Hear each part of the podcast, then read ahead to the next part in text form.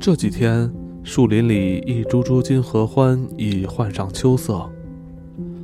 蓝天在亮黄色的叶缝中摇曳，宛如摇摇颤颤的金棘雨。上午阳光普照，我坐在林中，身边围绕着秋意乍现的景象。红色或银灰色的蘑菇，第一颗掉落的栗子。藏着白色生果时的多次绿色果核，盛开的一枝黄花和柳叶蒲公英。我忙得很，一点也不休闲。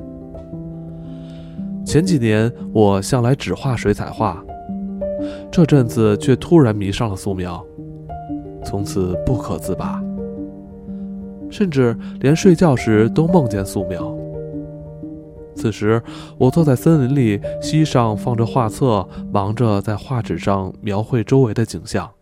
十几株老树的枝丫像蟒蛇般互相缠绕，树干之间和树干上方长满凌乱的枝丫和树叶。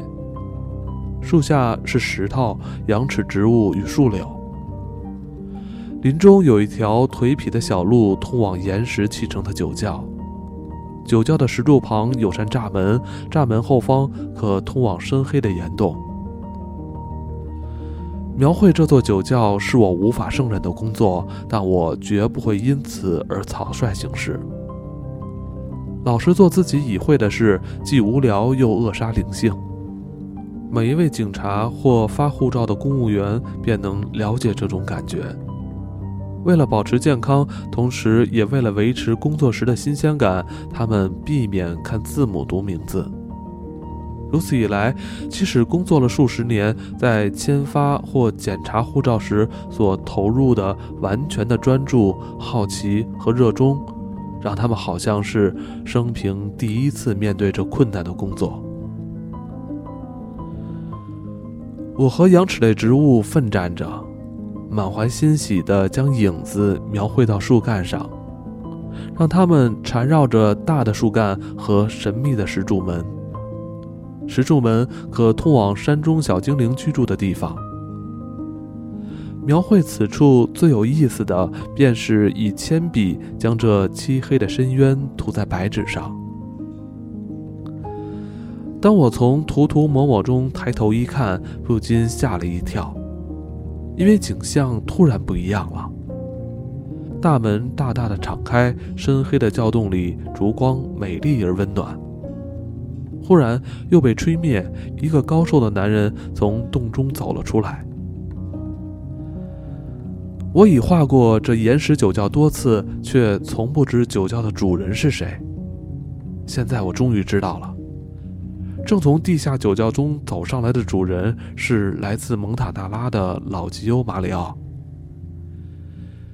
即将关上身后的大门时，他认出我来，于是将手指放在毡帽旁，友善地向我问安。老一辈的迪奇诺人依然以亲切高贵的仪式与邻居往来。马里奥多古的棕脸上堆着热忱的笑容。他亲切地问我在做些什么，但却不会走过来看我的画纸。在所有拉丁语系国家中，老一辈的人依然理所当然地保有这种谨慎的礼仪。这在法国人身上也经常可以见到。这种礼仪将南方生活简化了，但同时也美化了。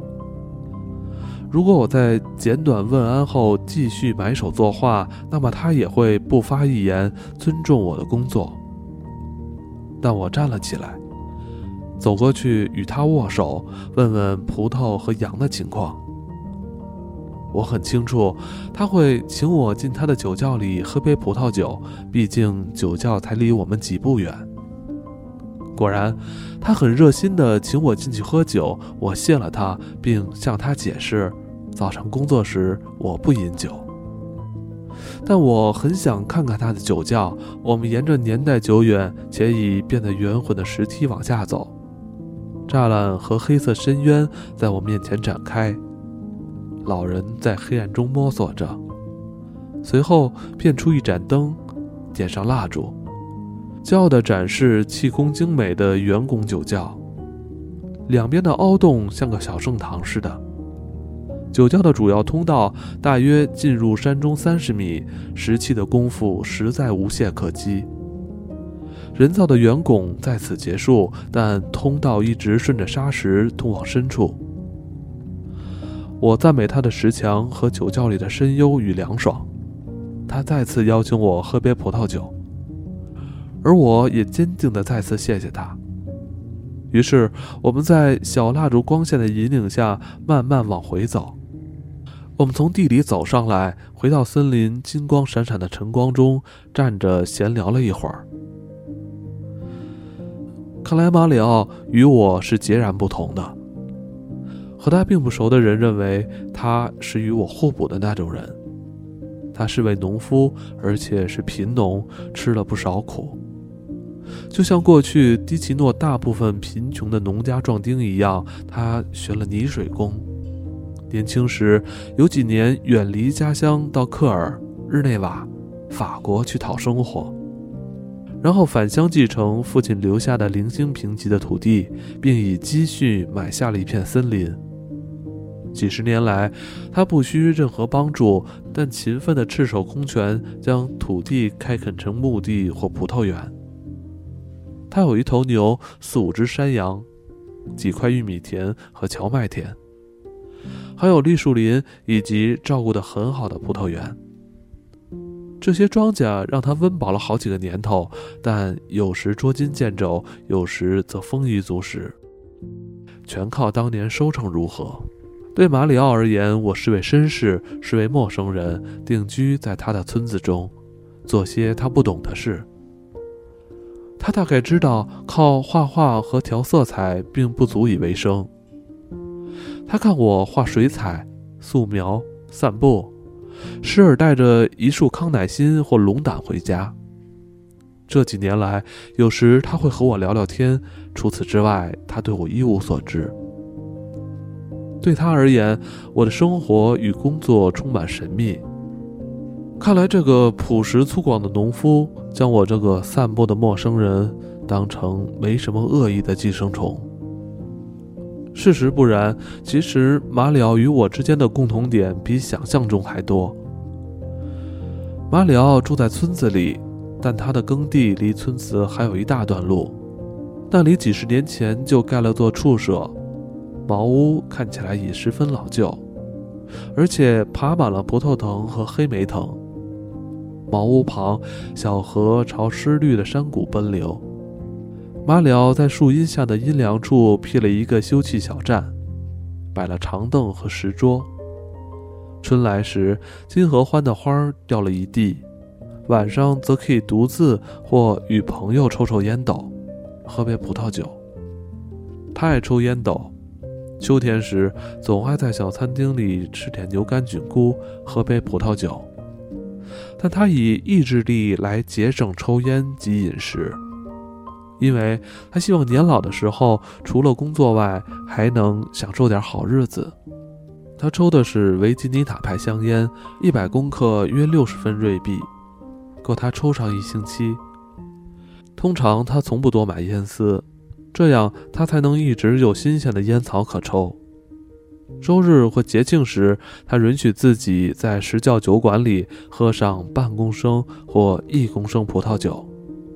一反平日只喝自酿葡萄酒的习惯。以前他会和老伙伴一起玩波西卡球，还是个高手，但现在不玩了。他的天分与喜好不仅仅是对宁静生活的喜好，以及欢愉的享受生活。很久以前，马里奥曾是乐队一员，在保守的民俗乐队里负责吹喇叭。在我们村子里，没有人比他更懂得吹奏乐器及乡村的庆典活动。我最欣赏他的还有另外一点：今年他将三四十年前亲手盖起的畜舍正面重新整修、粉刷，并为墙重新抹土。然而他还是不满意，于是他又请了邻村的油漆师傅画家普里尼在门上画了幅美丽的图画。画中是伯利恒马厩里的圣母耶稣及约瑟夫。走出森林，靠近马里奥的茅屋，一穿过樱桃树林，眼光立刻被墙上那幅美丽的画所吸引。柔美闪耀的圣母，安详的约瑟夫，圣婴，以及围绕在马厩旁的友善动物。马里奥无法真正想象我的生活，就像对他的生活及简朴的习惯，我也只能做肤浅的想象一样。但他清楚地体会我十分了解他的热爱及喜悦，在这一点上，我们两个老头多么相像。一百公克维吉尼塔烟草抽上一星期，在森林中寂寞孤独地找寻美味的牛肝菌菇。夜晚在树下及潺潺小河旁的石桌旁小坐，周日则在村庄乐队中吹奏喇叭。美丽的圣母像仿佛画在绿意盎然的墙上，种种的欢喜我知之甚详。比起那些绅士的生活与喜乐还了解。是的，亲爱的先生，马里奥对我说：“生活艰难并不容易，但您看，夜晚一杯葡萄酒，周日享受欢愉及音乐，就能弥补一切了。”马里奥和我握了握手，我又重新埋头于素描中。即使这幅画不成功，这幅马里奥的酒窖将是我美好的纪念。